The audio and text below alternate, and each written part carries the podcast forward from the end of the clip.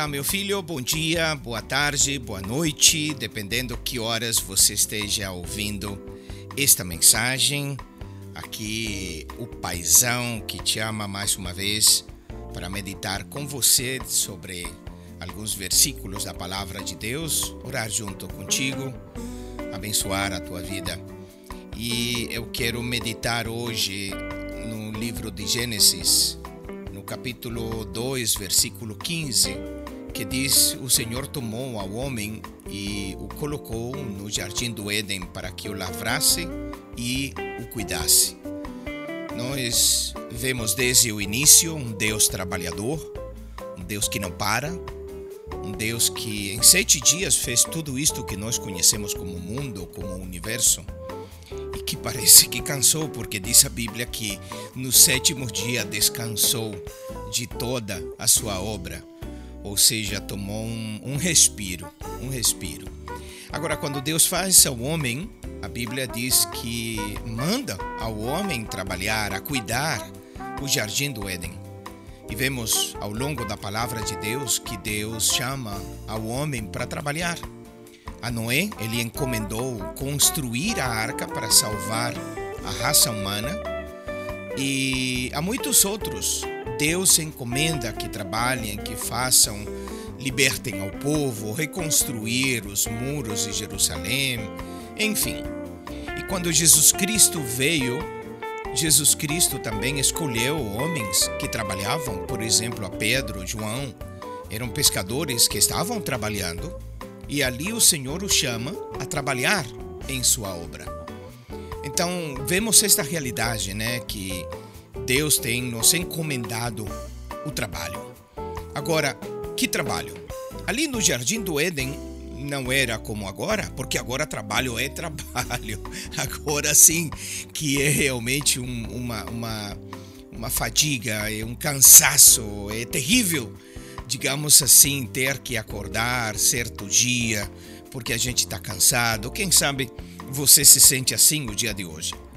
Mas o trabalho que Deus dá ao ser humano ali no Jardim do Éden é talvez um pouco diferente, mas é também para se esforçar, para cuidar aquilo que Deus estava colocando em suas mãos. Esse é o trabalho. O trabalho de cuidarmos as coisas que Deus tem confiado a nós. E o primeiro é a nossa vida. Nós somos responsáveis de cuidar a nossa vida diante de Deus. Somos responsáveis de cuidar nossa família, por exemplo. Nós podemos algumas vezes cometer alguns erros, descuidar nossa responsabilidade, mas a gente tem que voltar e tomar o eixo novamente e, e cuidarmos com amor, com carinho, com esforço aquilo que Deus tem colocado em nossas mãos.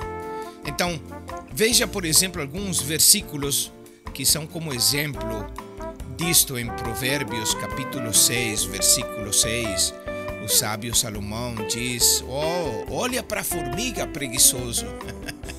olhe aos seus caminhos e seja sábio, que sim, um general, ela cuida da sua alimentação no verão para quando chegue o inverno.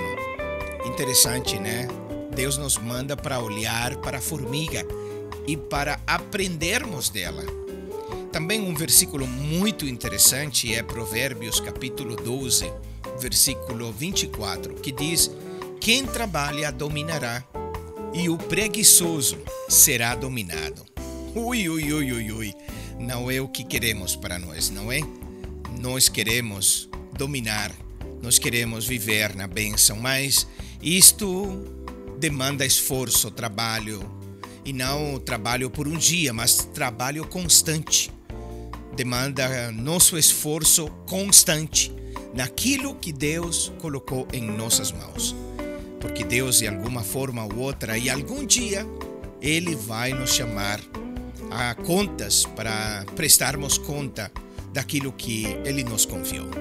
Então, meu filho, fica esta palavra aí para você. Declaro hoje que Deus abençoa o teu trabalho e toda a obra da sua mão, que a graça do Senhor faz que o teu esforço, que o teu trabalho seja sempre reconhecido e que Deus te dê o melhor desta terra, segundo a sua bênção. Vamos orar, Pai, em nome de Jesus.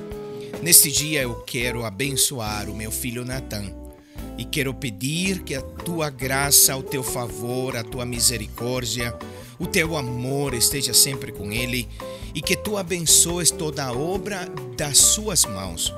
Que tu prosperes o seu trabalho, que tu dê graça a Natan, que tu, Senhor, lhe ajude ó Deus, a cuidar sabiamente aquelas coisas que tu colocou em suas mãos, especialmente a vida dele.